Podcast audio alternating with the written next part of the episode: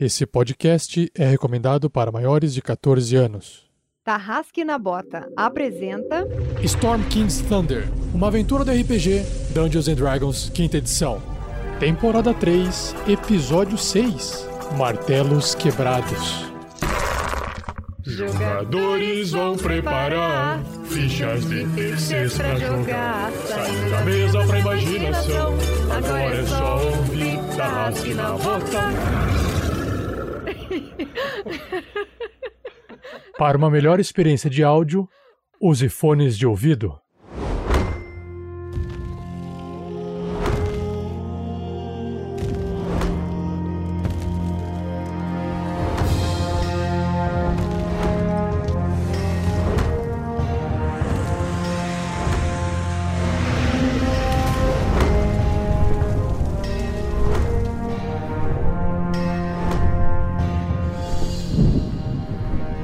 Pessoal, aqui é o Pedro Quitete jogando com Grilo Mr. T, o Gnomonge que nesse episódio, vamos ver onde aparece trem aí, né? Que esses trens são tudo doido. Salve galera, Fernando Scaff. Nesse episódio eu quero saber o que aconteceu com o Grandorf. Onde está Grandorf? Salve, salve galera, eu sou o Thiago Santos, interpreto ele. Magal Olho de Águia mata a Boss Velasquez, o humano variante, ladino, pirata. E nesse episódio, eu só quero mais um pouquinho daquele negócio que aquele anãozinho me deu lá atrás. Fala pessoal, aqui é Vinícius Watzel e nesse episódio eu continuo com a personalidade múltipla. O, o Thiago não pensou no que ele falou, cara. Todo mundo se segurando aqui, o Vinícius não conseguiu. não, eu não pensei, meu Deus! Não deu, cara. É porque era, eu era o próximo, eu tinha que ficar. Vai lá, continua, faz a introdução, eu não consigo mais. Oi, gente, aqui é a Shelly jogando com a Crisales, a meio paladina Bárbara. E nesse episódio, a única coisa que eu quero fazer é sair logo desse trem, porque tá cheio de gente aqui, tá apertado, tá difícil andar com as armas e vamos logo chegar onde a gente precisa aí nesse trem.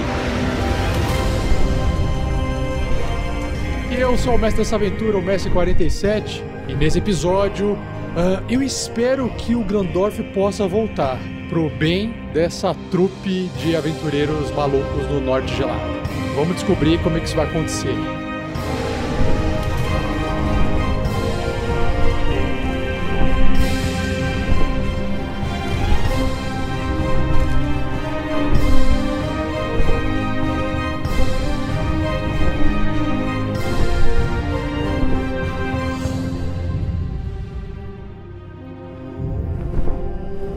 Esse podcast só pode ser editado graças ao apoio de madrinhas e padrinhos do RPG Next.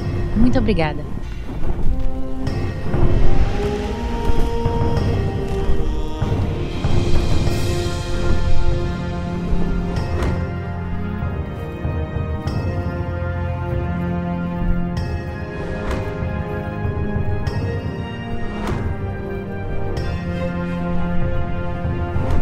Seja você também um guerreiro ou uma guerreira do bem. Para saber mais, acesse padrim.com.br barra rpgnext ou picpay.me barra rpgnext.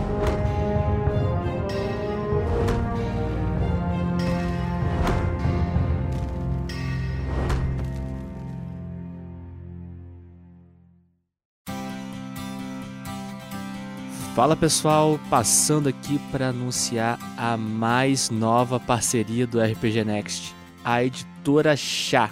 Pessoal que publica vários autores nacionais, assim como vários sistemas desenvolvidos em terras brasileiras. Se você quiser saber mais desse pessoal, entra no site deles editorachá.com.br ou busque eles nas redes sociais. Agora, você pode estar se perguntando: o que, que o RPG Next vai fazer com a editora Chá? Bom, podemos só dizer o seguinte agora: aguardem cenas dos próximos capítulos. Ou seriam capítulos anteriores? Fique ligado nas nossas redes sociais para mais novidades sobre isso aí. Valeu!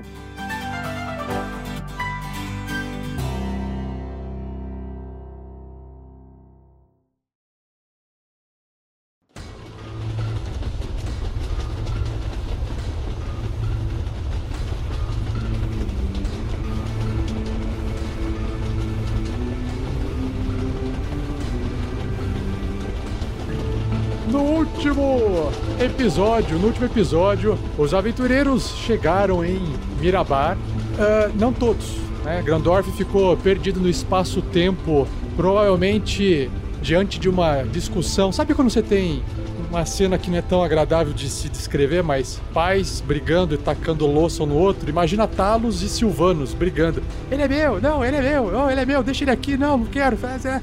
E aí o Grandorf tá lá flutuando no vácuo em algum lugar do multiverso do D&D enquanto os dois deuses se decidem o que fazer com ele. Enquanto isso, todos os outros desceram num estábulo em cima de palha e cocô. E aí eles acabaram tentando procurar o Gandalf, não acharam, e aí o Barvo já começou a falar. De repente chegou um anão, o Zaspar Bronze de Fogo, muita gente boa, falando bem assim, faz anão em meio de mineiro, e recepcionou os aventureiros, perguntou se eles eram arpistas, e aí o- ele, ele achou que o pessoal fosse arpista, ninguém falou nada, ele continuou achando que era arpista, tratou eles como arpistas, e aí perguntou por que, que eles estavam ali, por causa do teletransporte e tal. O pessoal explicou para ele a necessidade, o problema, e no final das contas, esse anão Zaspar levou, eh, levou todo mundo até a casa dele para que eles pudessem se limpar e pudessem comer e tratar dos ferimentos. Tratou das- da ferida do grilo com baba de anão extremamente eficaz contra ardências. Passou doce de leite lá para poder tirar as bactérias. E aí o pessoal resolveu que tinham que ir para o norte, para as minas do norte, e a Isaspar deu um jeito de colocá-los num trenzinho que leva os mineiros para o norte. O Marvelous, ele não se aguentou, né? Porque ele começou a cantar, eu vou, eu vou trabalhar agora, eu vou. E aí o Marvelous não aguentou, começou a cantar junto. Quebrou de novo o voto de silêncio dele. E a viagem, ela ocorre animada, apesar do frio. Nundro ali no canto, conversando com o Fabrício Guzão, amigo dele, outro anão. Lá na frente, o Martelo Duro lá, dirigindo o trenzinho pra frente.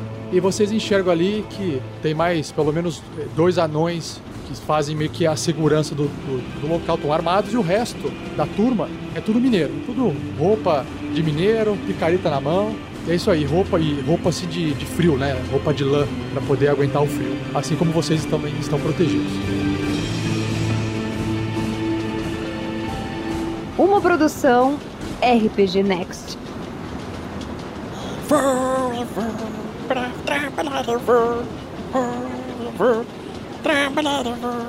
A Crisales, ela tá com a folha do Grandorf, né? Com, o símbolo dele. E ela vai encontrar um canto mais quieto é impossível, mas menos agitado, digamos assim. Então, talvez mais para trás de onde tá o Nundro encostado, conversando, que aí não tem o pessoal dançando, pelo menos. Ela vai para um canto, vai tentar se sentar no chão, posição de, de lótus, né, perninha de índio. E ela vai se concentrar naquela folha e vai pedir para os deuses para mostrarem o caminho para o Grandorf. Faz um teste de religião aí, então, para Crisales, chefe. Olha a crítica. é muito barulho, não dá para concentrar, gente. O, Gran- o Gandalf explodiu no, no vácuo, assim. e- Fernando, faz outro, faz outro Se personagem. dependesse de mim, né? Clássico, o jogador entrega a ficha pro mestre e fala, rasga. eu não brinco mais.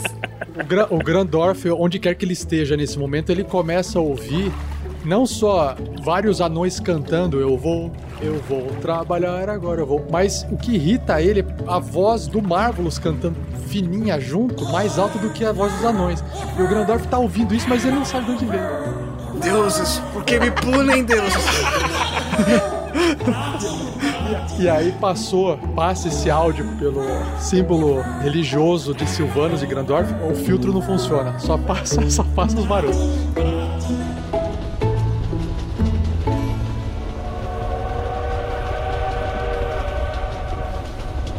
A travessia de vocês transcorreu com bastante tranquilidade, tirando o fato de todos estarem cantando constantemente, desde Mirabar, resumindo-se aos solavancos eventuais e ao constante ranger de metal e pedra do trenzinho se locomovendo pela neve.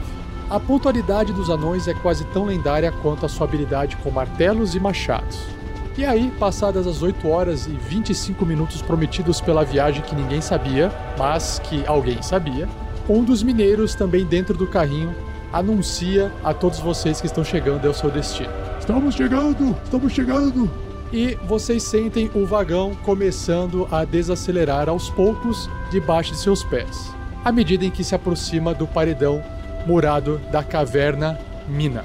Então vocês todos assistem enquanto os poucos que conseguiram descansar ou meditar vão se espertando, levantando, se erguem e aí, ao mesmo tempo, os outros que estavam ali também fazendo o mesmo começam a se apressar e pegar as ferramentas e os suprimentos para a jornada de trabalho. No entanto, muito estranhamente, primeiro um, depois dois, quatro, cinco anões eles começam a aparecer avistar no, no horizonte da mina que se aproxima. Começa a olhar assim pro horizonte. E aí eles começam a amontoar no canto do vagão, um dos cantos assim, para tentar enxergar melhor, né? Pelas frestinhas da janela, assim, envidraçadas.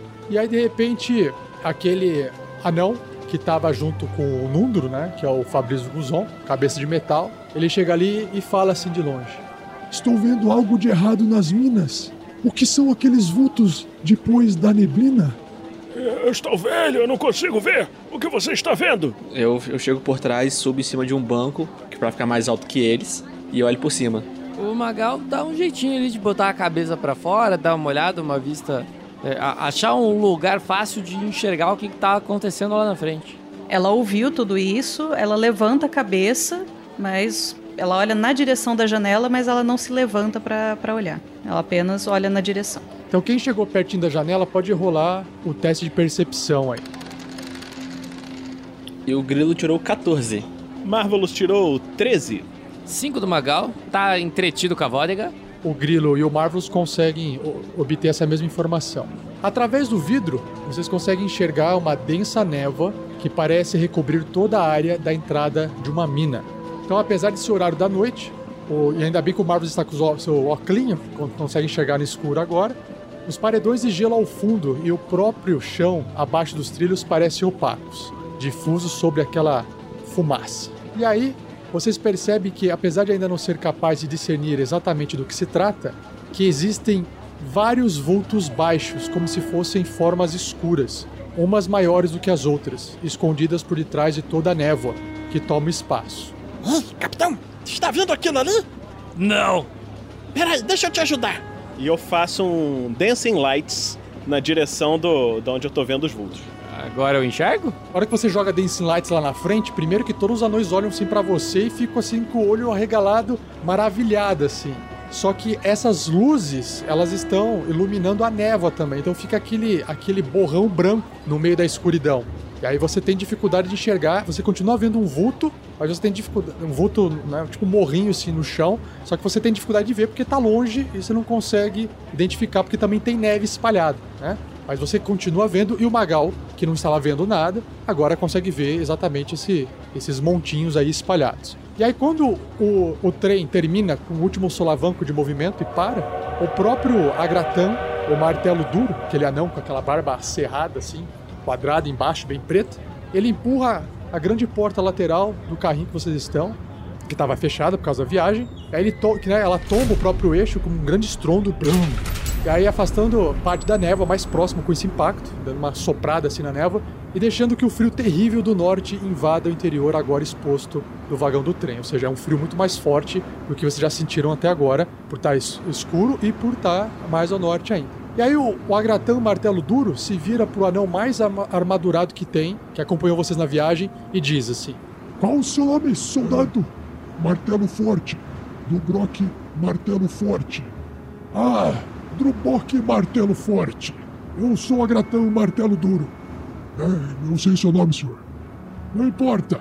Em nome da segurança de Mirabar e pelo juramento dos martelos de Mirabar Vá investigar o que aconteceu. E, por favor, enterre esse seu machado de batalha em algo e no que quer que esteja lá fora que tenha feito isso, se é que isso é algum problema.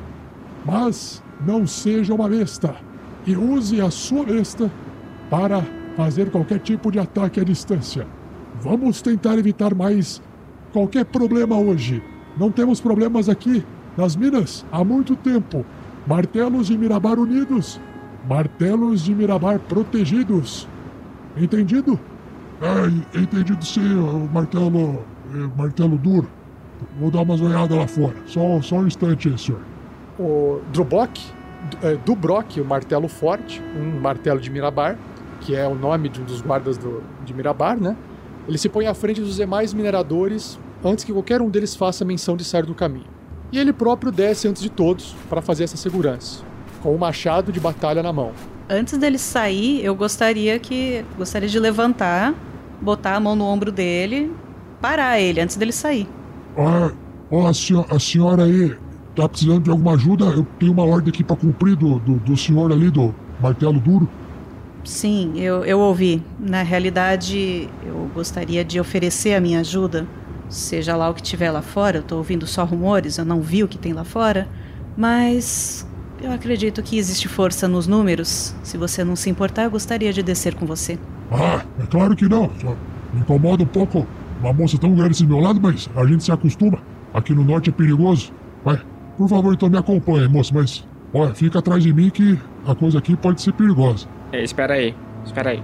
Capitão, Marvelous, chega aqui. Se você vai, Crisales, vamos todos juntos. A gente tem que ir mesmo? Sim, capitão. A Crisales se propôs a ajudar o anão. O Marvelous tá com um, um dos martelinhos, assim, do, do, do trabalho dos anões. Matá-los do norte! Vamos! O capitão vai chateadíssimo, porque ele queria ficar ali bebendo. Todos vocês diferentes aí querem ir junto, porque é só um reconhecimento, já volto a reportar. Quiser ficar aqui fora esperando, mas quer ir todo mundo junto assim num, num passeio aqui no gelo mesmo? Nós já não chegamos no nosso destino? É, chegão, ué. Tem coisa estranha ali na frente. Se vamos descer, desçamos já de uma vez. Então tá bom. Vocês são visita, estão aqui de favor, a gente não quer colocar ninguém em risco. Pode ir na frente, a gente vai cobrir a sua retaguarda. Ó, isso é bom, muito bom. Obrigado, obrigado, senhor Gnô. Então, então vamos lá, vamos dar uma olhada e ver o que aconteceu aí. O martelo forte, ele vai andando na frente, o grilo vai logo atrás junto com a Criselis e o Marvelous vai, enquanto o Magal fica ali num lugar um pouquinho mais quente dentro do vagão, ainda olhando à distância. E o Marvelous mantém as luzinhas acesas lá, é isso, Vinícius? Isso, as luzinhas estão acesas. Então isso facilita bastante o caminho que o anão quer seguir para poder ver o que, que são essas, essas protuberâncias na neve, assim, estranhas, meio escuras.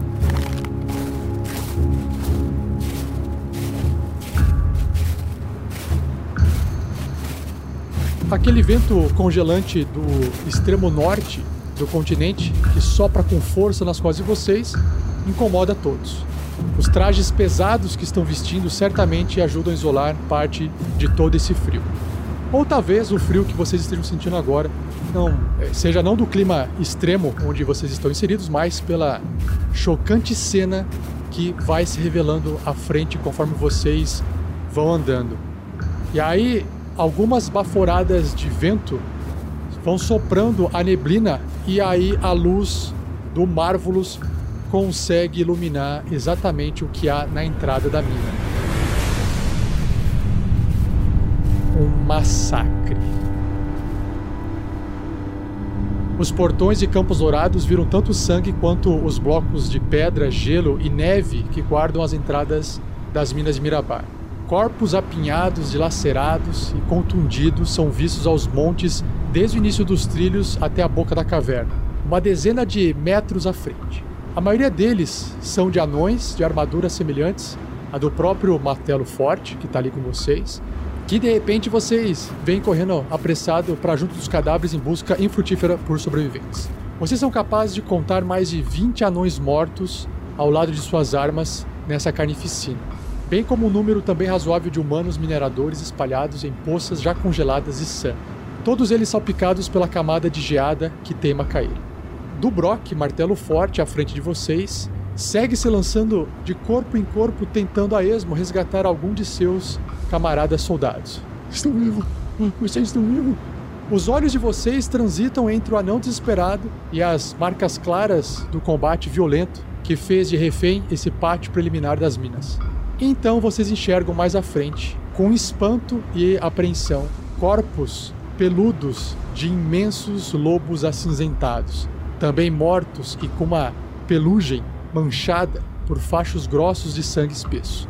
Ainda mais surpreendente do que isso, contudo, são as duas imensas massas ao fim do carrinho, uma à frente da passagem da caverna e a outra um pouco antes. São corpos imensos, humanoides, mas de feições grotescas e deformadas. Sua pele é azulada num tom quase cinza, rasgada, repleta de relevos irregulares e feridas profundas, manchadas por um líquido viscoso e púrpura. Seus cabelos longos e sua barba desgrenhada são brancos como a própria neve debaixo de seus corpos, escondidos parcialmente por capacetes adornados com longos chifres metálicos. Ao lado de si, cada qual com seu, machados de duas mãos maiores do que bois estão pendidos imóveis sobre os corpos inertes, manchados com o vermelho dos sangues dos anões. Ah, mar- é, martelo duro, não é? Sim, é sim, é. Primeira coisa, se acalme. Seus é, irmãos é, morreram lutando. Foram bravos, pelo visto. É verdade. É verdade. Segunda coisa, ah, precisa reportar isso pra cidade. Volte pro trem. é, eu e meus amigos vamos investigar o que aconteceu aqui. Vamos! O Dobrok eh, grita pro Agratan lá no fundo. Agratão, pegue, pegue os, pegue os dos demais mineradores e volte imediatamente para Mirabar. Pense, peça quem vir todo o contingente que puder.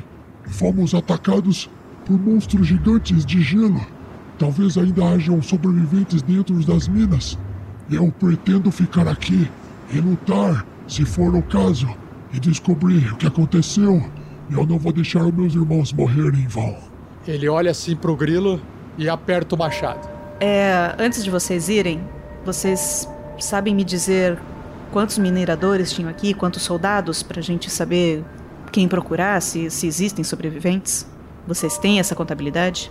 Geralmente ficavam 30 até 50 trabalhando e alguns guardas aqui. Ótimo. Não tem um livro-ponto pra gente ter certeza. Ótimo.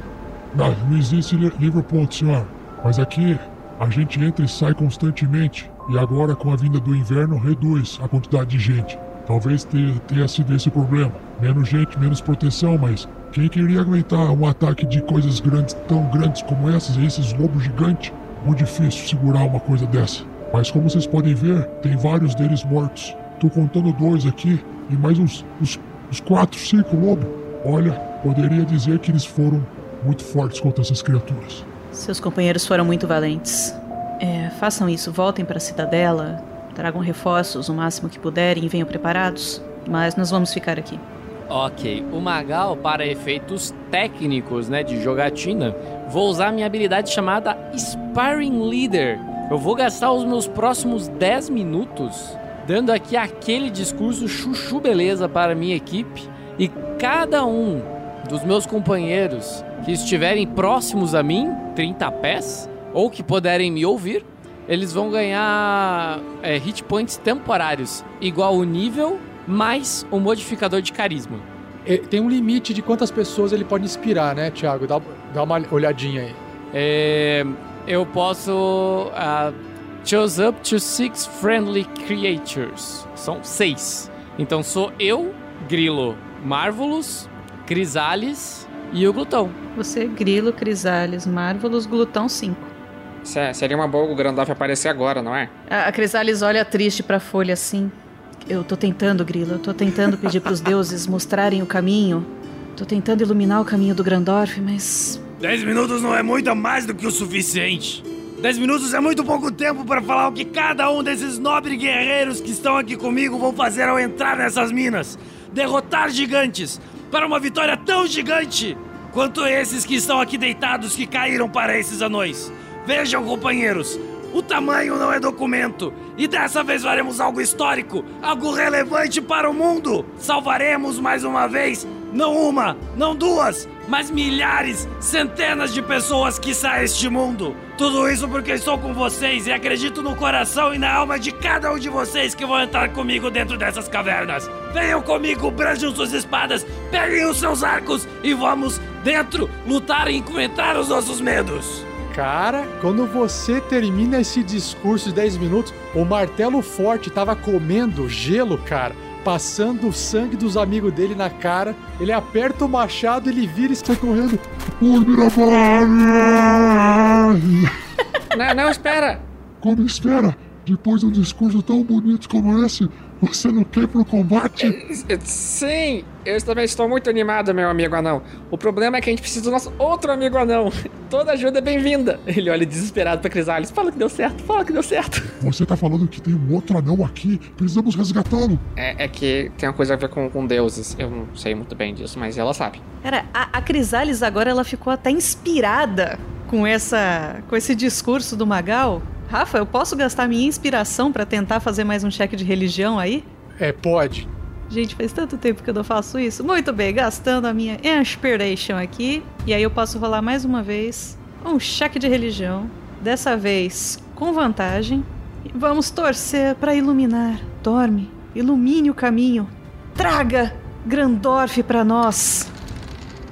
E eu tirei 20. Não natural, mas tirei 20. Então, você matou com a vantagem sua aí, você conseguiu eliminar aquele mais um que você tirar. Eu tirei de novo uma falha crítica. Manda mensagem aí, manda mensagem pra Grandor. Alô, Grandorf? Oi, sumido.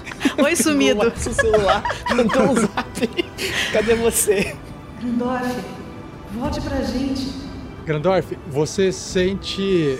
é, você, tá você começa a ver uma luz aparecer e você não sabe se essa luz está vindo de cima, de baixo, mas você vê uma luz como se fosse uma luz que está iluminando o- o ambiente e você sente gelo, começa a sentir gelo na sua frente e você começa e você sente um, um pelinho nas suas costas. O Grandorf olha pra trás. Cara, cara, what the fuck? Mas essa agora. Que episódio é esse, Rafael? Pelo amor de Deus. Vocês querem de mim, deuses? Você começa a se dar conta de que o seu corpo tá. né, você tá dolorido, sua, você tá com uma enxaqueca, tá doendo a sua cabeça assim, e você sente um peso nas suas costas e o gelo na sua frente e o peso nas costas meio peludo. Aí você tenta assim se erguer e de repente o Marvelous observa com as suas luzes dançantes que um daqueles lobos mortos parece estar vivo, Marvelous. Porque aquele lobo começa a se mexer. Olha, está vivo! Quando vocês observam, Grandorf está se levantando debaixo do lobo. Grandorf, você aparece ali no meio da neve. O Grandorf vê o fogo pegando perto ali, ele vai correndo pra. Ah, finalmente! E se aproxima do calor assim. Ah, o que está acontecendo aqui? Cadê os deuses? Hum. Onde eu estou? Ah, até que enfim, Grandorf. Ah, vocês estão aqui. Nossa, vocês estão bem? Vocês viram? Os deuses são muito infantis. Grandorf, você sumiu um dia inteiro. Um dia inteiro? Maldito Talos. Pois é, então, é, olha ao seu redor. O Grandorf tá tipo. Ele saca o martelo assim na mão. Grandorf, é, é bom, é, bom, é bom você pegar o martelo mesmo, porque, então, é, esse aqui é o martelo bravo e os amigos, os irmãos dele são que estão caídos aí. Ah, meus sentimentos, martelo bravo. Forte, martelo forte. Martelo forte. Mas, boa ideia. Talvez eu mude meu nome depois do que vier hoje. Se sobrevivermos, não é? Ah, não. Como é seu nome? Grandorf. Grandorf. Ah, Grandorf o quê? Martelo alguma coisa? Não, eu. Martelo da piedade! Martelo da piedade. Oh. Ah, esse é o nome do meu martelo, na verdade. Mar- Piedade. Ele se, ele se ajoelha diante de você porque ele, ele percebe que você tem essas nuances é, religiosas assim. Ele viu que você saiu vivo ali, o único vivo no meio desse, dessa, dessa morte. Ele já começa a pagar pau pro Grandor. Não, não, não. Não faça isso. Nós dois, martelos unidos, venceremos o mal pela frente. Ah, eu nunca acho que me relacionei por tanto tempo com outro não antes, mas estou gostando. Vamos acabar com eles. Vamos, sem piedade, certo? Não, pera. eu ainda não sei o que está acontecendo aqui. O que está acontecendo aqui, Crisales? Capitão, Grilo, tudo bem? Ah, isso que frio da... É, é Grandorf, vamos resumir pra vocês. A gente veio parar na- na- lá na cidade de Mirabar. Aqui é Mirabar? Eu imaginava ela diferente. Não, calma. Calma. A gente chegou em Mirabar, um outro anão recebeu a gente indicou pra gente o lugar que tinha que chegar aqui nas minas, que é nas minas onde que eles têm a história do. do deixa eu pegar aquele papel que você me deu aquela vez, que deixou escrito. Do Grashnag? Isso, é. Hash, hash, hash, hash. Esse, esse nome que você falou aí. Grashnag está aqui? Martelo, martelo bravo, o Grashnag existe? Ó, enquanto vocês conversam, o martelo forte, ele tirou 12 no teste de sabedoria dele, que ele tá se, se segurando de Pra não sair correndo e, e ir pro combate, eu quero que esteja lá na frente. Então ele tirou 12, eu acho um valor meio baixo pra ele poder passar, porque eu coloquei modificado de 15. Ele não aguenta e fala: Estou indo, meus irmãos! Estejam vivos! Desculpa, mas é, vocês costumam ser muito impetuosos e bem. Agora temos que ir atrás dele, né? Ah, o Grandorf tá tipo. O Marvelous tá indo atrás do anão. Eu vi os deuses brigando e vim por uma briga. Acho que é um bom sinal. O Grandorf vai atrás também. Pelo menos já temos uma direção. Esse monte de cavernas aqui, eu não saberia nem por onde começar. Ah, Acho que era por isso que eu estava perdido. Sua folha, Grandorf. Aqui. Muito obrigado, Crisales. É, as coisas que vi são muito confusas. O Grandorf coloca a folhinha de volta em volta do pescoço. Muito obrigado por ter me trazido de volta. Eu vou querer ouvir sobre isso depois. Falaremos, mas pelo jeito não é o momento. Não. Temos algo importante pra fazer agora. Impedir que mais um anão seja dilacerado, pelo visto. Nossa, é muito sangue. O Marvelous tá ali na porta falando: Vocês não veem, não? Vambora! Falando em criaturas pequenas e impetuosas. Vamos, vamos.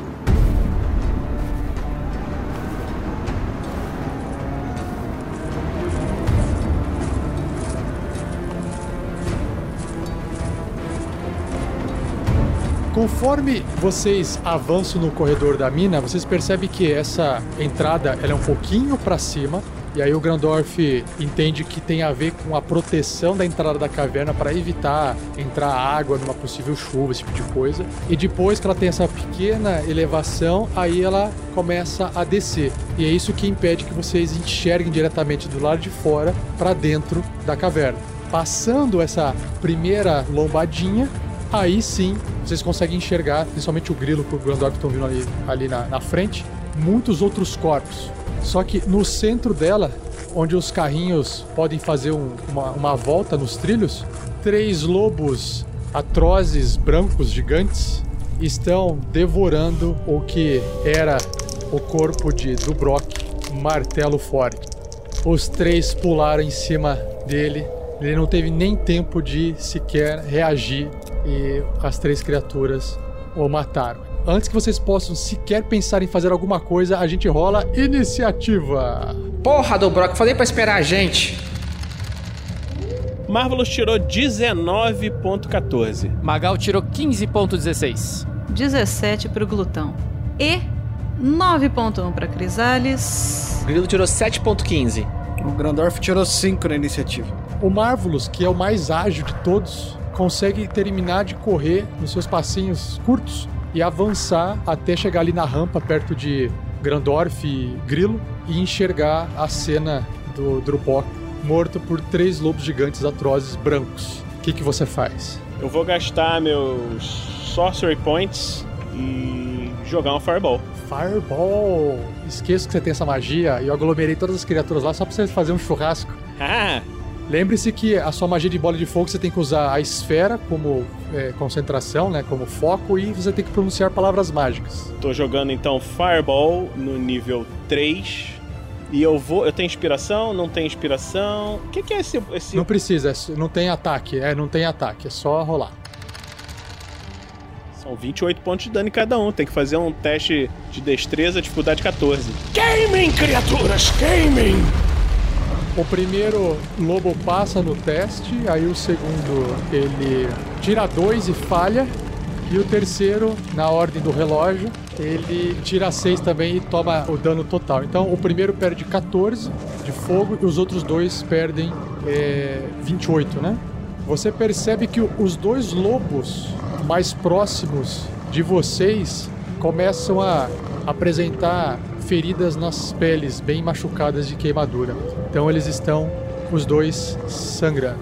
Tudo ilumina dentro da caverna e gotas d'água caem no rosto de vocês porque o calor que a bola de fogo gerou foi suficiente para derreter pequenas partículas de gelo e, ficar aquele vapor gostoso de sauna aí dentro por uns instantes. Glutão, eu não tô enxergando nada. E nem o glutão. Então ele só vai. Ele vai na direção do, do barulho. Então, como é que eu vou fazer? Até a tocha dá 20 pés. Tá, eu coloco 20 pés para dentro, ele anda 50, então eu coloco tudo que dá para você poder enxergar. Na, na, na direção do, do som. Então, assim que ele, que ele tem uma linha de visão e enxerga os lobos, ele vai no mais próximo e multi-ataque. Duas criaturas com o mesmo porte de tamanho, um com pelo branco, outro com pelo marrom, se engalfinhando. Tipo briga de cachorro. Primeiro, arranhões, 11. 11. E o lobo se defende e eles estão brigando ali, boca a boca. Então ele vai tentar dar uma mordida nesse lobicho. Mas, por favor. 22. É, claro que é certo. A mordida pega e dá 5 de dano. É, mas a mordida morde ali a pele do lobo e começa a ficar arrancar os pedaços daquela carne que ficou queimada, deixando a carne vermelha exposta embaixo, machucando. Ele já se, ele se moveu tudo que podia? Não, ele tem mais Ou ele um- consegue sair da frente para os outros chegarem? Então ele vai um pouquinho pro lado, na- na- vão, vão- rolando na briga, só para ele poder dar, dar espaço para os outros chegarem também. E aí aquele, aquela neve sendo jogada com as patas dos animais pra cima da agressividade do combate. E na sequência, Magal com a sua espada luminosa Light Peixeira Cimitar Light Rapieira. Rapieira. Viu partir pra frente nesse corredor de gelo pra escuridão, que agora iluminou por alguns instantes depois de um fogo lá dentro explodir. Você consegue enxergar por uns instantes mais do que a sua própria espada ilumina. E você sabe exatamente pra onde você deve correr, pra dentro. Se quiser enxergar alguma coisa. Tá, eu tenho que correr, correr para dentro é uma, uma coisa que as pessoas que têm bom senso não fazem. O Magal, por incrível que pareça, ele tem bom senso. Ele vai caminhar com cuidado para não ser surpreendido. E olhando dos lados, você tem algum, la algum jeito dele ficar numa posição acima? Tem um lugar que ele pode ficar mais para cima? É que você tem que entrar pra você poder enxergar isso. Então tá, ele vai, entra vai andandinho, vai caminhandinho, e aí você vai me mostrando. Então o que acontece? Você observa entrando que nas laterais da caverna, onde o Marvelous até se encontra, existe uma plataforma que deixa as pessoas mais no alto. Essa plataforma é como se fossem corredores que estão é, acompanhando a parede da caverna. Tem do lado esquerdo e do lado direito. Você pode escolher ficar em qualquer um dos lados. Tá, o Marvelous tá de qual lado? Da esquerda. Então eu vou pra direita. Aliás, o Magal vai pra direita. Que ele aprendeu que ficar perto do Marvelous não é uma boa ideia nessas lutas, né? Você chegando ali, você encontra um corpo de um anão que tá morto ali nesse local, só pra. Coitado de você. E é isso que ele fala, porque, né? E aí ele olha assim pra frente e vê o bichinho ali lutando com o glutão. E aí ele vai disparar uma flecha na direção do glutão. Mas ele vai deixar a sua espada, vejam bem, ele vai deixar a sua espada no, no chão do ladinho dele pra ele ficar iluminado. Vai tirar o arco e soltar a flecha. Eu não gostei de você falar que vai disparar na direção do glutão, mas tudo bem. Eu vou mirar no, no, no, no, no, no, no, no, no, no- no- do ladinho dele, né? Que é grande, é difícil de errar. Ah, bom. É um lobo. É, o lobo, no lobo. Ô, mestre, é, me tire uma dúvida. O lobo está em, em briga ali, não tem sneak attack, mas tem vantagem que ele tá em briga corporal? Tem sneak attack. Não, o contrário. Tem sneak attack porque está na briga corporal. Não tem vantagem. Ah, então tá bom. Eu vou rolar aqui então agora é sem mirar, tá bom? Sem usar a minha habilidade porque eu não quero correr o risco de acertar o glutão. Magal, olha, dá aquela miradinha, fechou o olho, atirou, partiu, bateu pro gol! Falha crítica! Gol contra! Não adiantou nada! Gol contra! Deixa eu ver, você tem alguma coisa pra fazer? Não, você não tem nenhum poder aí, a não ser que você gaste seus chifres e reverta esse- essa falha aí. Ah, eu vou fazer isso. Reveste tudo aí, vamos gastar esses chifres, é pra isso que eles servem, pra, pro Magal não ficar mal. Pro Magal não ficar morto, no caso, porque se machucar o glutão. Então, você gasta 50 chifres e você tem um crítico agora, então reverte todo o seu erro em um crítico. Só anula o erro, o Heitor tá falando. É, o Heitor falou que só anula o erro. Ah, é verdade, é da regra nossa. O Magal fala, fala baixinho pra ele. Ah, saia de perto do glutão! E aí é a vez dos lobos, né? O primeiro lobo que está lutando contra o glutão é conhecido como Skoll e ele tenta. Deixa eu que ele tenta fazer aqui. Bom, ele tem aqui as. A mordida dele, ele vai tentar. mor- eh, Primeiramente, ele vai tentar morder daquele ataque de raiva, aquele ataque de. Ah, se bem que morder aqui nesse caso é muito chato. Muito chato morder.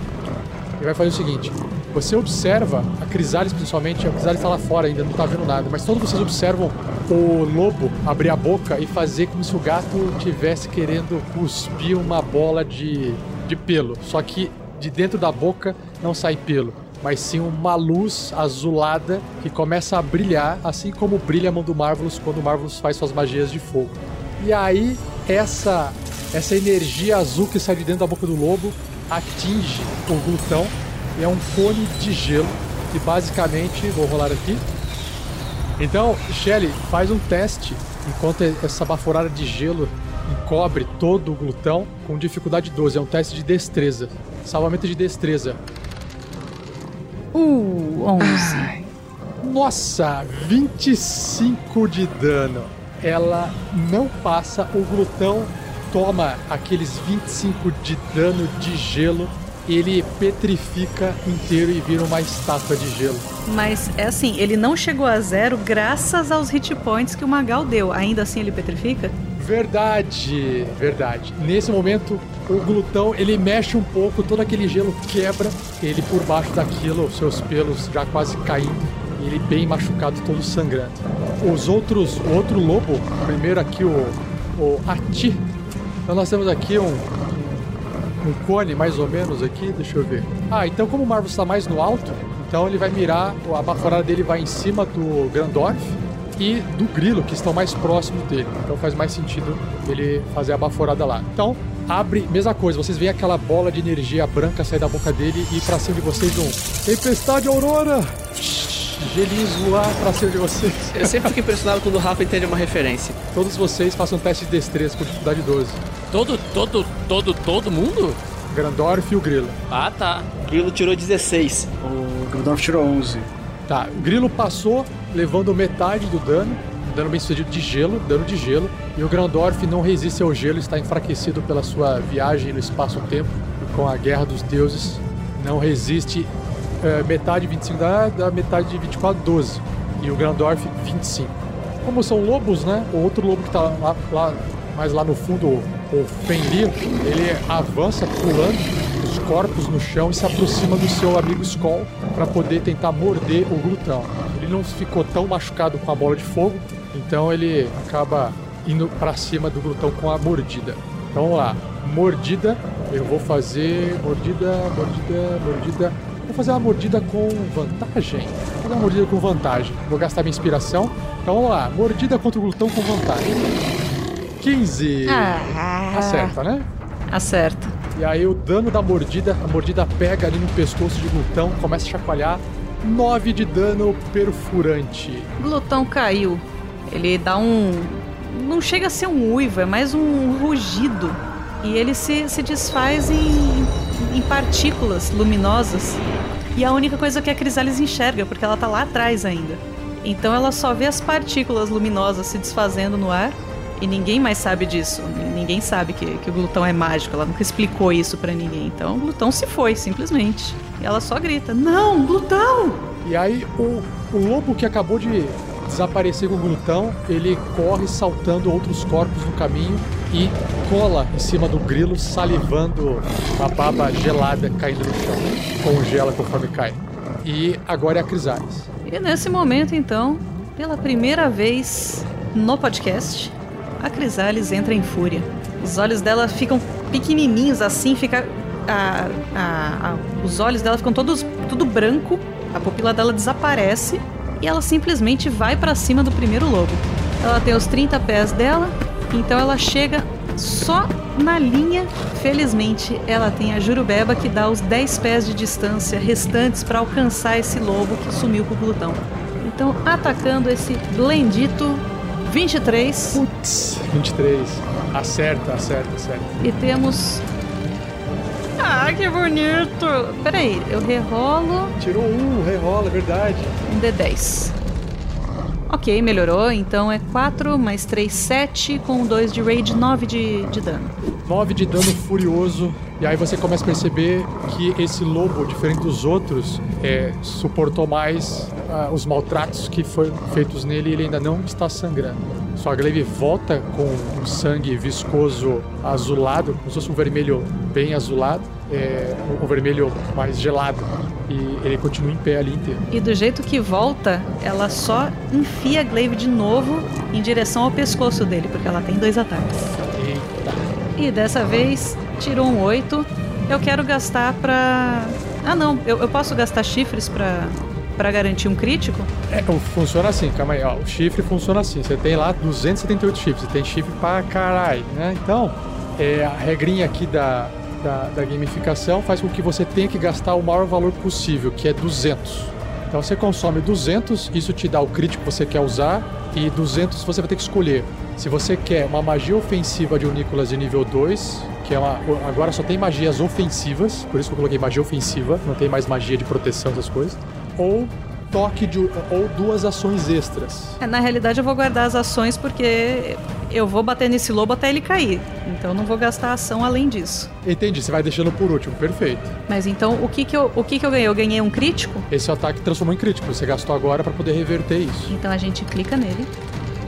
Olha só, eu vou rerolar mais uma vez, porque eu tirei um de novo.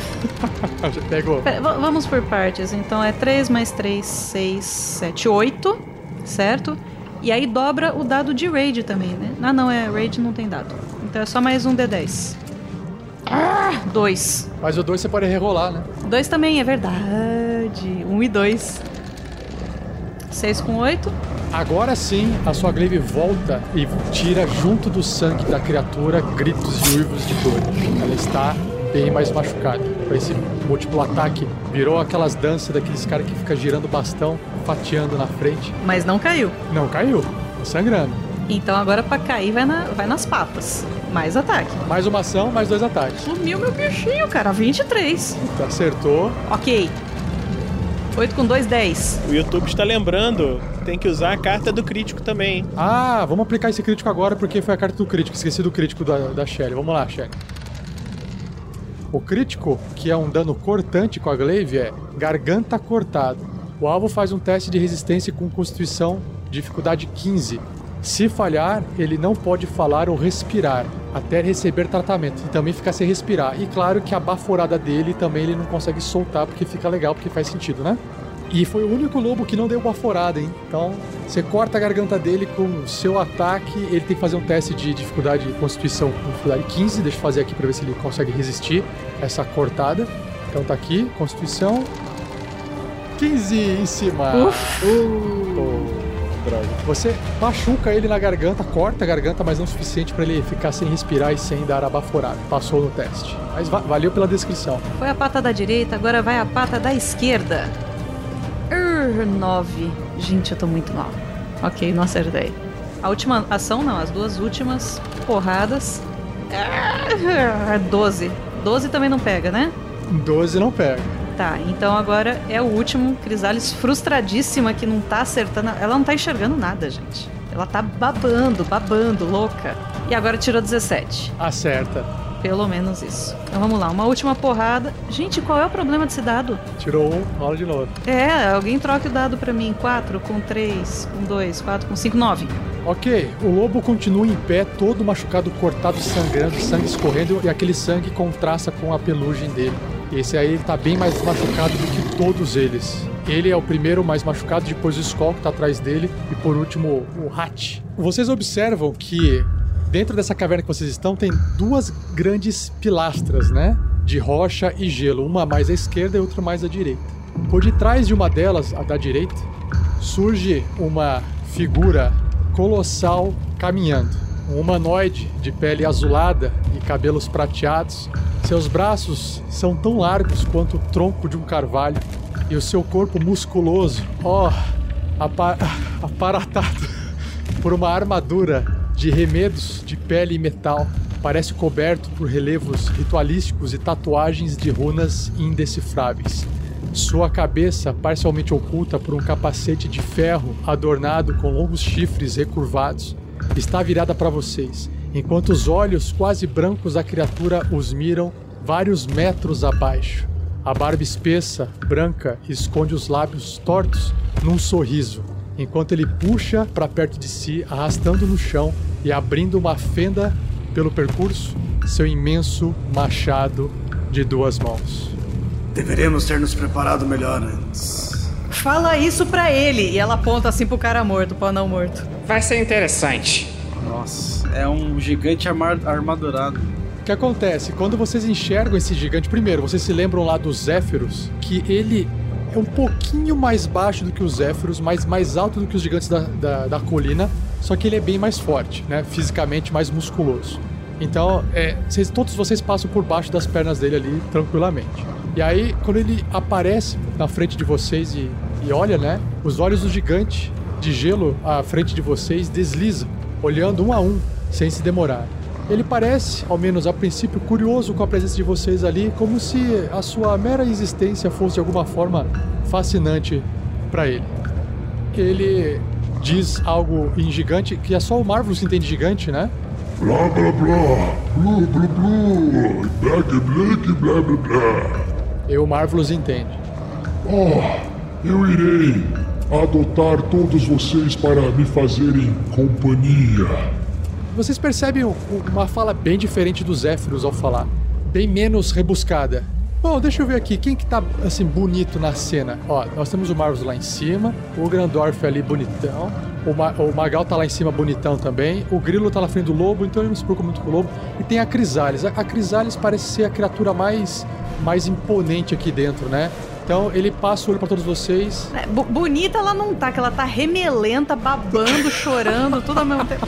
Bonita não é uma palavra pra descrever a Crisales nesse momento. Mas ele, ele se sente assim, é, sabe, desafiado, porque ele olha um monte de coisa pequena, mas ele vê aquela coisa pequena forte, toda armadurada, com umas ar- uma arma toda ensanguentada, ele acha que aquilo lá pode ser uma coisa um pouco mais interessante de ele tomar alguma providência. O que, que ele faz? Ele pega então, ele agacha-se no chão, arrancha, arranca um pedaço de gelo com pedra do chão e ele simplesmente taca em você como se quisesse espantar um passarinho. Vamos ver o que, que acontece nesse ataque normal dele. 15 acerta? 15, deixa eu ver, peraí, cadê Crisales? Acerta, ela tem 14 de AC. Ela não usa mais a armadura pesada. Bom, essa pedra vai em direção a Crisales girando no ar, soltando fragmentos de gelo até bater e causar 20 de dano de pancada explodindo no peito da Crisales. Na verdade, 14 de dano, porque graças à fúria. Caraca, ela reduz. Tudo é pela metade. Criatura pequenina forte, gostei de lutar com você. Tacou uma pedra como que ia fugir de um passarinho. Do passarinho não morre. Vou lutar com você, passarinho. Mas assim, na verdade, o que que a gente entendeu que ele falou, Rafa? Isso. Beleza. Só o Marvelous tá entendendo. Na hora que o Marvelous morrer, eu não falo mais em gigante na- em comum com vocês. Eu só fico falando blá blá blá blá. Eu, eu, eu tô achando tão legal o Rafa hoje, na hora que todo morrer, eu, quando eu receber os bônus, né? Tá, tá legal. E é o Grilo. Grilo, o lobo está na sua frente. Talvez devemos recuar, vamos repensar a nossa estratégia. Tarde demais agora, Grandoff. O grilo sacode o gelo da roupa dele. Temos que cuidar dos Sauaus primeiros. E ele se vira já dando o primeiro golpe no, no lobo que tá na direita dele. Então, socão na cara do lobicho e tirei um maravilhoso 19. Acertou. Quase que saiu save. Não dá. Aham. 5 de dano nele. Vou gastar um ponto de ki pra poder dar um, um Flood of Blows nele. Então, mais dois golpinhos. Mais um maravilhoso. 10, droga. Vocês viram o dado fazendo gracinha, né? Um segundo, um segundo, um segundo. Vem, vem, vem, vem, vem, vem, vem, vem. Droga. Você tá batendo no couro do, do, do lobo, uma parte grossa que não tá machucando ele. Você não tá entendendo. Eu bati pra amaciar, pra poder perfurar com força, porque agora vai vir. Agora vem. Agora vem. Só vem. 22, viu? Falei que vinha. Aí acerta. E mais um daninho de 4. 9 de dano. Então o grilo, tipo, ele vira, dá um soco na, na- na lateral da cabeça do lobo, faz ele mostrar ah, o pescoço, dá dois socos rápido e dá um chute ali pra dar um pouco mais de dano nele. Eles são bem duros, mas vai cair. Você vê que o, o lobo tomou umas pancadas suas e a última que você deu, deu uma tordoada nele. E ele começa a virar a bolinha. Ele não tem bola nos olhos, o olho dele é tudo azulado assim, mas você vê que ele começa a piscar devagar. Mas tá em pé. Ah, tá. Eu, eu esqueci de falar. Caiu ou não caiu? Não, ele tá, ele tá, tá quase. Beleza, eu usei todos os meus golpes, não tem mais o que fazer. Eu fico ali na frente dele, esperando pra poder bater nele de novo. E aí, finalmente chegamos no Grandorf, que, que tá ali. Grandorf tá ali que. É tanta coisa que farei. O, o Grandorf ele olha pra situação, ele toca o símbolo da folha no peito e fala: Deuses, se vocês me querem, me protejam. E uso como uma ação bônus Shield of Fate, que me aumenta 2 no meu CA. Se eu virar bicho, a defesa fica comigo, né? Fica pela duração da magia ali, que é de 10 minutos. Mantendo concentração. E nisso, o Grandorf corre pro primeiro lobo. Então vamos resolver isso. E ele pula, virando um gigante Badger. E ele pula no ar, se transformando. Um gigante texugo. Texugo, isso. Eu ia falar gambá, mas não é gambá. Porque seria bem mais maneiro se fosse gambá. Pum na sua cara! Mas é um Badger, é um Badger pequeno, né? É um, é um, é um gambá. Não, é, um, é, é o gigante. É o gigante? É o Giant? É um texugo grande. É um gigante gigante. É, que é o cerca um quarto. Ok. É o Giant Badger. Não é o Giant Honey Badger. Porque Honey Badger todo mundo sabe que é o bicho mais durão. Nossa, porque se fosse um Honey Badger. O Grandorf gasta a ação extra. E ele pula, dando dois ataques, multi-ataque. É por isso que eu peguei ele. Ele morde o lobo no pescoço e enfia as garras embaixo. É, rola um de 20 mais 3. 20, cara! Isso aí! Saiu! Chegou o Badger da hora. Crítico. É a garra. A garra é perfurante ou a garra é cortante? Não, é o bite o primeiro. Primeira mordida? Piercing. Perfurante. Piercing, perfurante. Então, cravadas nas costas. Você pulou então nas costas do lobo. Ele vai sofrer o dano crítico e menos 3 de penalidade nas jogadas que utilizam força até o início de seu próximo turno. Então, se ele não morrer, ele vai estar mais fraco com menos 3. E esse dano causa um de 6 mais 1. 3 de dano. Mas é crítico. Ah, então é 6 mais 1. 7 de dano. Crítico. Pera, pera, pera. A hora que o, o guaxinim gigante morde, a hora que você arranca e puxa assim com a boca, você percebe que você arrancou um pedaço da coluna do, do lobo e ele fica imóvel, caindo no chão, morto. Mas eu virei um bicho pra dar dois ataques. Mas beleza. Ah, o, o Grandorf urra como um running back. Cui, cui, cui, cui. Ué, vira, vira pro outro e dá um ataque no outro. Ele mete a garra no lobo lateral. 19 mais 3. Nossa, certo. Grandorf veio pra, pra, pra vingar os dados ruins do resto da equipe, né? E a garra é 2 de 4 de dano. 7 de dano. Beleza, você pulou de um, pulou pro outro. Foi mordida dessa vez? Não, foi garra. Um é, tem que ser revezado. Importante. Quanto que deu de dano então, só pra eu tirar aqui? Menos? 7. Você machuca, o lobo solta um- uns ruídos de dor. Ele tenta chacoalhar pra tirar você de cima dele, assim. Não consegue de raiva. E... Mas ele tá em pé ainda e você tem ainda. Você tem uma magia de nível 1 ali, se quiser gastar, que é uma magia ofensiva, provavelmente. Então eu gasto essa magia. Ela é livre? Ela é livre. Ela é uma magia que causa um tremor de terra instantâneo. Você provoca o tremor no solo num raio de 3 metros. Cada criatura diferente de você na área deve realizar um teste de resistência de destreza. Se falhar eh, na resistência, a criatura sofre um de 6 de dano de conclusão e fica caída no chão. Se o solo da área for terra ou pedra, que- que é o caso, né, o terreno fica difícil. Então, a pra criatura atravessar esse terreno vai ser. Então, já prepara uma possível, talvez, fuga, se for necessário a gente fugir. É, e daí vou pro, pra direção do, desse lobo pra fazer a magia. O, a, o, a doninha ali, a. Como que é? Fuinha? O achinem bate no chão assim. Squeak! Squeak! Dá uma patada no chão. Chega dessa merda! E faz o, o chão tremer assim. Chega dessa merda. Quem não fala animal vai entender que fala assim, chega disso. Quick. Como é um raio. O, o raio de 3 metros, ele vai pegar os dois lobos, ok? Porque 3 metros são dois quadradinhos. Então, você tem ali o primeiro lobinho que você tava mordendo e tacando a pata em cima. Ele vai fazer esse teste para ver se ele consegue resistir esse tremor. Então vamos lá. Ele faz um teste de, de, de, de destreza. Então 14. Vou fazer aqui o teste, tem que tirar 14 ou mais. 4, falhei. E tiro pro outro lobo, o Skull. O Skull, vamos lá. Puta, falhou nos dois. Como falhou nos dois, eu vou colocar aqui só pra poder ver melhor aqui. É... Eles tomam um D6 de dano, né? Ficam caídos no chão. Então, o primeiro lobo, ele perde mais 6. O segundo lobo também 6. E ambos ficam caídos no chão. depois que o, o, o guaxinim gigante bateu no chão as patinhas, então gelo caiu do teto, e aí esse gelo machucou os lobos, e aí ficou vários fragmentos de gelo no chão, impedindo, dificultando o movimento. E quando isso ocorreu, você estava lá na frente. Significa que para você sair, cada quadrado desse vai contar dois. Então você não pode fazer essa corrida que você fez igual o Grilo fez aí. Então só recalcula para dizer onde que você fica aí. Então vamos ficar aqui, o, o guaxinim fica em cima do lobo, assim. Ah, é o Marvelous vendo o que está por acontecer, vendo o gigante que surgiu, vendo o guaxinim atacando, ele fala: Gigante de gelo! Eu acho que ele merece outra bola de fogo! Beleza. Então, enquanto o Marvelous se concentra em seu foco arcano, a sua esfera, a sua orbe mágica, e seus chifrinhos aparecem na testa, seus olhos ficam vermelhos, sua capinha sobe, seus cabelinhos sobem, tudo sobe. O Helix dá uma miada assim, fica mais pro lado. Vamos descobrir o quanto essa bola de fogo irá causar de dano a essas criaturas no combate. Mas não percam o próximo episódio que a gente vai saber o que, que vai acontecer com esses aventureiros. Será que esses lobos vão também conseguir bater um rango de carne quente com sangue quente e salgado? Será que aquele gigante ainda não identificado vai conseguir atrapalhar a- o percurso da vida desses aventureiros? No próximo episódio a gente acompanha o Marvelous no seu próximo ataque. Vamos descobrir.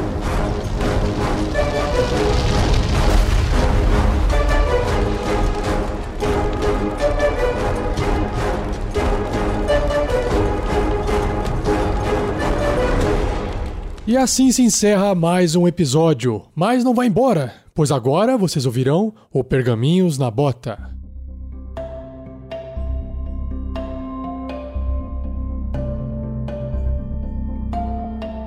Sejam bem-vindos a mais um Pergaminhos na Bota. Dessa vez, do episódio 6 da terceira temporada da SKT Storm King's Thunder, a Tormenta do Rei da Tempestade. Rapidamente vou falar sobre a gamificação dessa live. Eu anuncio os chifres que foram anotados nos comentários do YouTube e quem é que ganhou inspiração da partida passada. A gente lê uns, uns e-mails e comentários e a gente vai para a parte dos fãs. Se você quiser participar dessa gamificação, se você quiser interferir no jogo, você pode doar a partir de um real e a gente converte isso em chifres. Você pode colocar o nome do personagem ou o nome do jogador. A gente passa esse poder para o jogador e ele vai poder usar. Você escolhe quem você quer chifrar e aí aquela pessoa se torna um chifrudo. E o mestre também tá dentro da lista aí, tá?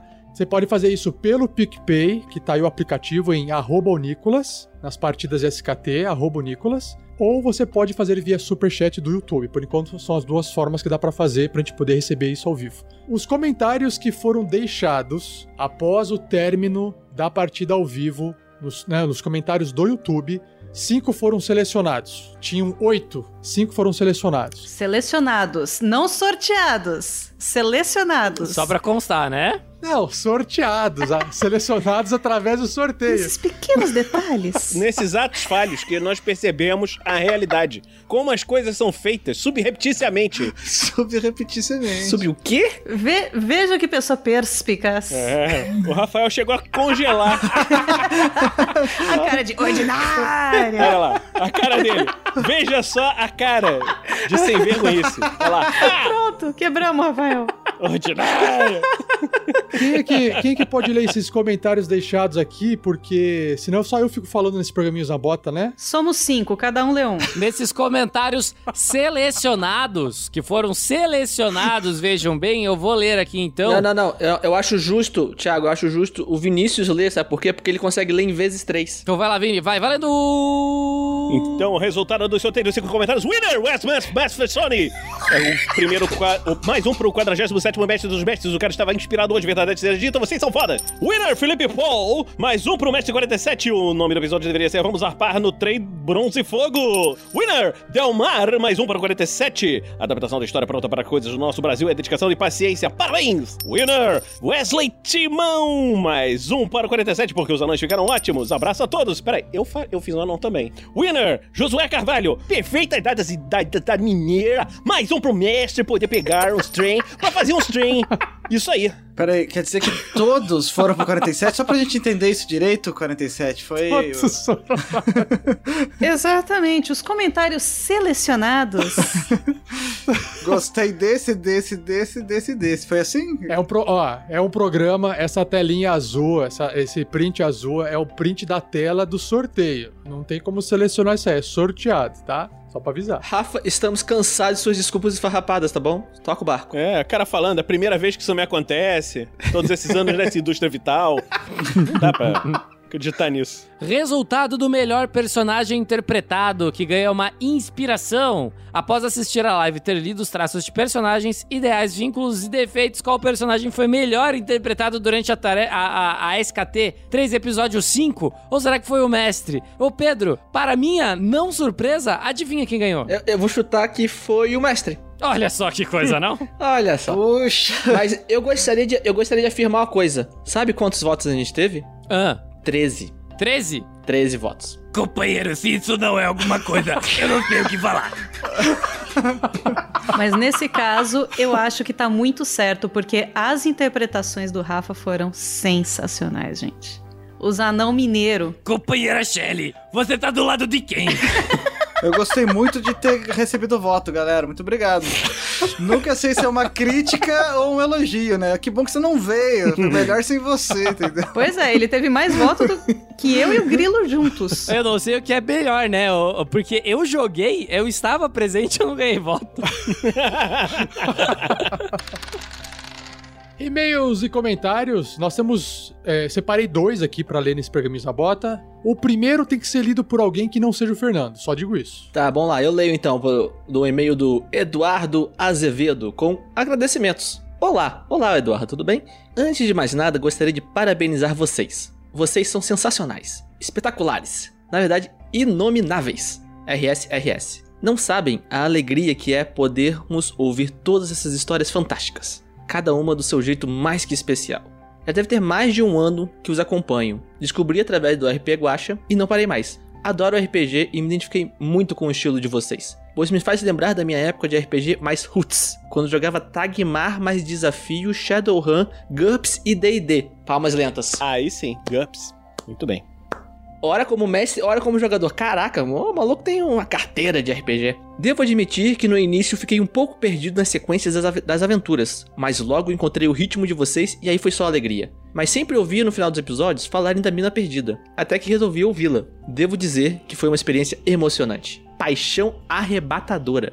Não consegui fazer nada até terminá-la. Caramba. Sério, o meu tempo foi dividido em trabalho, dormir e ouvir até o fim a aventura. Levei duas semanas. 52 episódios de cerca de duas horas cada um. É, é um, é um emprego, praticamente, né? É, ele falou que trabalha, dormir e ouvia, né? Caraca, 50 horas por semana ouvindo aí, pelo menos. Já tinha vontade de ajudar com o projeto e finalmente este mês consegui. Espero que possa continuar assim por bastante tempo e quem sabe até aumentar a minha colaboração. Aê! Isso aí! Obrigado! Boa, Eduardo! Continue com esse trabalho fantástico. Que bom que curtiu, cara. Mina perdida é maneiro mesmo. Abraço a todos, Eduardo Azevedo. Muito obrigado, Eduardo. Valeu! Beijo, Eduardo. Valeu, Eduardo. Brigadão, cara. Abraço. E o próximo é para o Fernando selecionado a dedo. A dedo, vamos lá.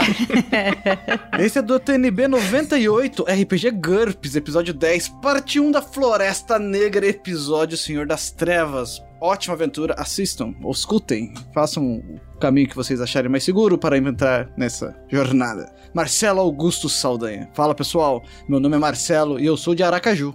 Um beijo para Aracaju. Se possível, gostaria que o Fernando fizesse a leitura desse comentário. É possível. Comecei a ouvir vocês em dezembro de 2019, depois que vi a thumb do Spotify da aventura Storm King Thunder, uma aventura que queria muito mestrar. Então comecei a ouvir já a partir daí e parei no episódio especial Contos de Paranoia, para então começar a ouvir do início. Eu não havia comentado antes, pois estava muito focado em avançar os episódios e alcançar vocês, mas o pergaminho da bota de hoje não me permitiu deixar esse comentário para depois. Muito confuso, esse, esse comentário foi no GURPS, mas é sobre tudo. Tudo bem. Fernando, meu amigo, não acredito que no que você disse. Acredite, cara, eu falo muita coisa. Você está fácil no meu top 3 jogadores do TNB. Puxa, muito obrigado. Seus personagens são incríveis, independente de você mo- mo- modular a voz ou não.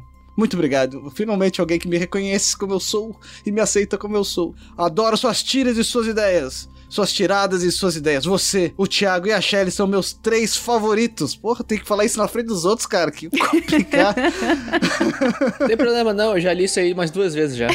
em termos de personagem e interpretação, tão bons que não consigo decidir de quem gosto mais. Dentre meus personagens favoritos, Clank, Fallen Duck, Grandorf, Magal Velasque e Melinda. Três são os seus. Oh, Fallen Duck é maneiro mesmo. Sua contribuição é imensurável e torna minhas idas e vindas da faculdade mais alegres. Antes da quarentena, pelo menos. No momento, eu simplesmente passo horas ouvindo vocês. Pô, cara, que massa. O trabalho de vocês é sensacional. Estou apaixonado pelo projeto. Comecei a jogar RPG no terceiro ano do ensino médio, com um amigo quando um amigo mestrou a versão mais equivocada do D&D 3.5 que vocês possam imaginar. Bom, não era D&D quarta, tá valendo. Nós, como jogadores, simplesmente seguimos a liderança do mestre. Porém, nenhum de nós realmente leu o livro para saber como funcionava e jogamos baseado no achismo do mestre. Clássico jeito de começar a jogar RPG. Nós não escolhemos nada além da raça, classe e equipamento. O mestre virou para o patrulheiro e disse: Você tem a magia enraizar que era absurdamente quebrada, quando conjurada simplesmente amarrava o alvo em vinhas imobilizando. Isso no level 1, puxa, virou para mim o grande Bárbaro e Gornius Lorei terceiro e disse: Você tem a habilidade chamada Fúria, enquanto em Fúria você causa o dobro de dano.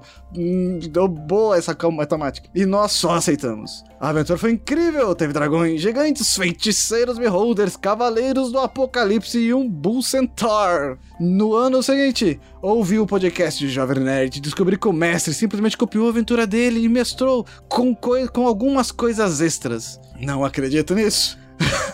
Como pode? Passaram a perna de vocês que imaginaram que a criatividade tem referências muito evidentes. Mas éramos tão sem noção que o mestre me deu um martelo. Sendo eu fã do Thor, o martelo voltava para minha mão. Isso tudo não leva um mesmo. Mas só fui ter noção do absurdo quando comecei a conhecer o mundo do RPG com mais profundidade. Sim, que bom que você entendeu. O martelo que dava 4 de 12 de danos contundente. Eu quero esse martelo, anota aí. Eu preciso dele. Mas após energizado pelos impactos do combate, eu poderia descarregar energia armazenada, arremessando ele e aumentando o dano para 16 de 12. Vocês tinham tudo isso de dado? Como que vocês faziam isso? Ô, louca, mais que vampiro máscara.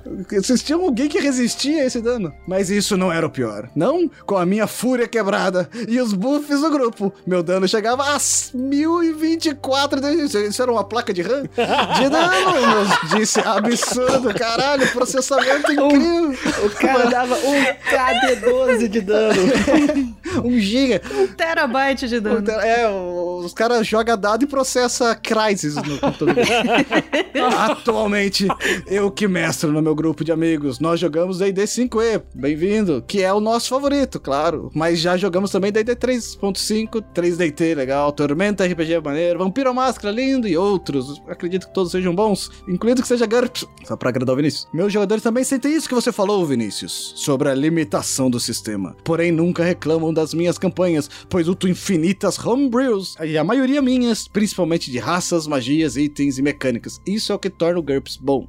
Atualmente estou mestrando para um grupo de novatos e aventuras. A Cidadela Sem Sol adora essa aventura. Usando uma, basicamente o livro de jogador para facilitar para eles. E está sendo muito incrível. Inclusive, antes de começarmos a jogar, eu falei para eles: Se quiserem ter um parâmetro. Não, brincadeira. Se quiserem ter um parâmetro de como interpretar e jogar bem, ouça o Tarrasque na Bota, que só tem gente incrível. Oh, vocês estão ouvindo? A gente joga um RPG bem diferente, na real, tem, ouvi dizer. Eu tenho uma pequena sugestão de participação especial para os podcasts de vocês. Se é que já não aconteceu, eu ainda não vi. O pessoal do Game Chinchilla tem um conteúdo muito bom e faz aventuras gravadas e editadas no quadro Jogando RPG. E o formato deles é bem original e interessante. Adoraria ver o Visão, o Bunda e qualquer um deles participando do podcast de vocês. Adoraria ver também um duelo entre Baldon, um personagem do Bunda, e Clank. Ia ser épico. Vem pra cima, banda. Estamos esperando vocês. Igual o pianão na sua cara. Ei, brincadeira temos que rolar os dados. Uma pequena sugestão para as tchan tcharam, vinhetas, indicações fabulosas para aqueles que amam fantasia e animação. A trilogia de Como Treinar Seu Dragão, junto com a série animada do Cartoon e da Netflix. Constrói um universo incrivelmente envolvente. Sou apaixonado por essa franquia. Também o desenho Dragon Prince, o Príncipe Dragão. Eu adoro esse desenho, é maravilhoso. Assistam. Nossa, quem gosta de RPG, cara, não vai se arrepender. O desenho Dragon Prince da Netflix, com a pegada de Avatar, a lenda de Aang. Outra.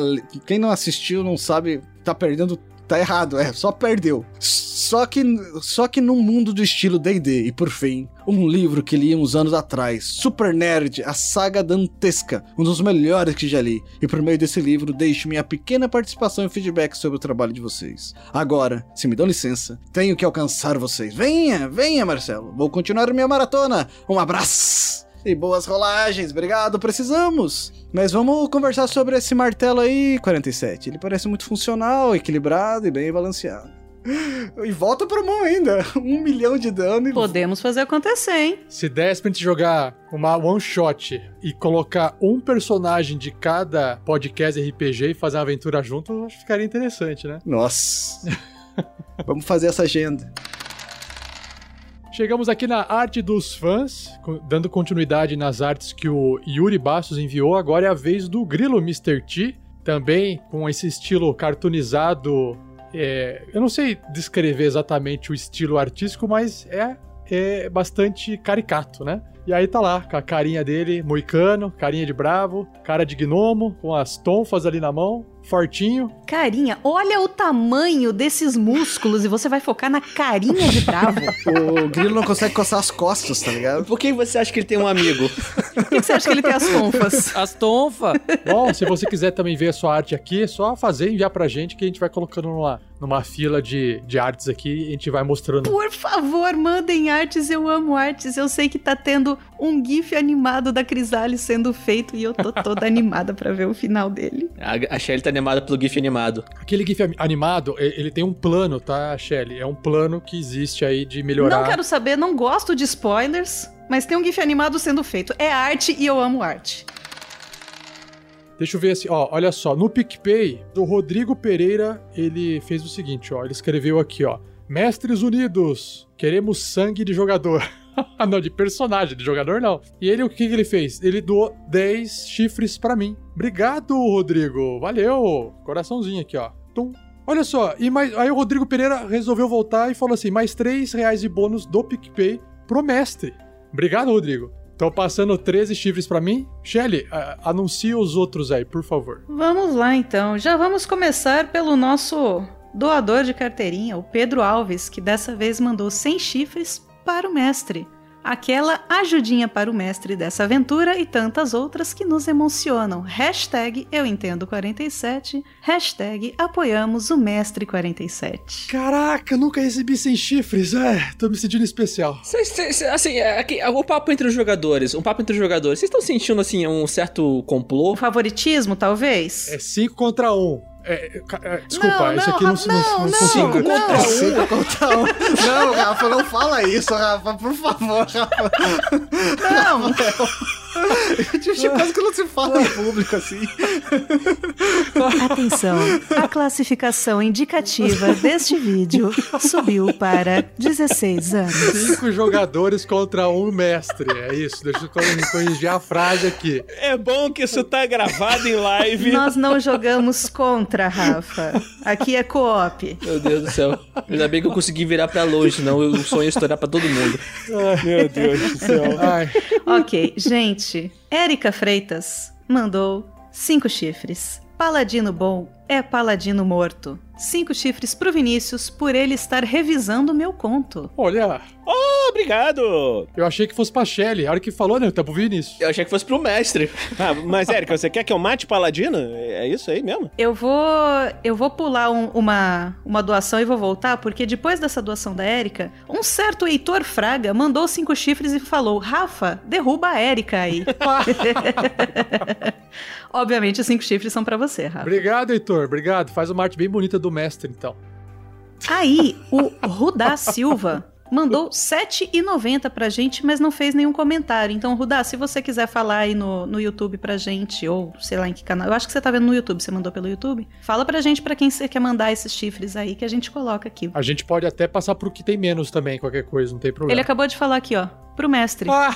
Clérigo bom é clérigo morto. Tentei equilibrar, tentei equilibrar, não deu. Ai, superchat, superchat da Erika, que acabou de chegar. Que ela, ela doa, acabou de doar no superchat aqui, mais dois pro Thiago. E o Alex Primo escreveu assim, ó, cinco, cinco reais, né, no, no PicPay, pra ajudar no 5 contra um do mestre. Aí, deu? A galera tá financiando esse tipo de coisa. Opa, Pois olha é. só, funcionou, funcionou, tá vendo? Obrigado, obrigado, Alex, valeu, cara. E, opa, deixa eu aproveitar aqui, ó. Thiago Kesley acabou de chegar. PicPay, mais cinco para o Thiago apoiar nossa facção. Aí, consegui, tá vendo? A briga, a briga funciona. A galera quer usar o apoio das massas. O Allen Araújo escreveu assim: Pra Magal mata boss, 20 chifres. Oh, yeah! Aê! Valeu! Eu tenho dois aqui, Rafa. P- pode falar, Shelly, eu já marquei aqui, vai falando então. O José Roberto Steiner mandou 10 chifres ao mestre com carinho, que vem ao TPK. Eita. Você acha engraçado, né? É, é, eles, não, eles não entendem que se der TPK, acaba a aventura não tem mais podcast. Po- podcast tem, só não tem mais personagens. Para de chorar, gente. A Milena Amorim mandou 10 chifres pro Grandorf. Aê! Boa. Estou precisando. Então, pessoal, mais uma vez, muito obrigado a todos vocês que apoiam esse projeto ao vivo, ajuda bastante, apoia mensalmente através do PicPay do Padrim. Valeu e até o próximo Pergaminhos na Bota. Abraço, tchau! Beijo, gente. Falou. Valeu. Tchau, galera. Valeu. Tchau.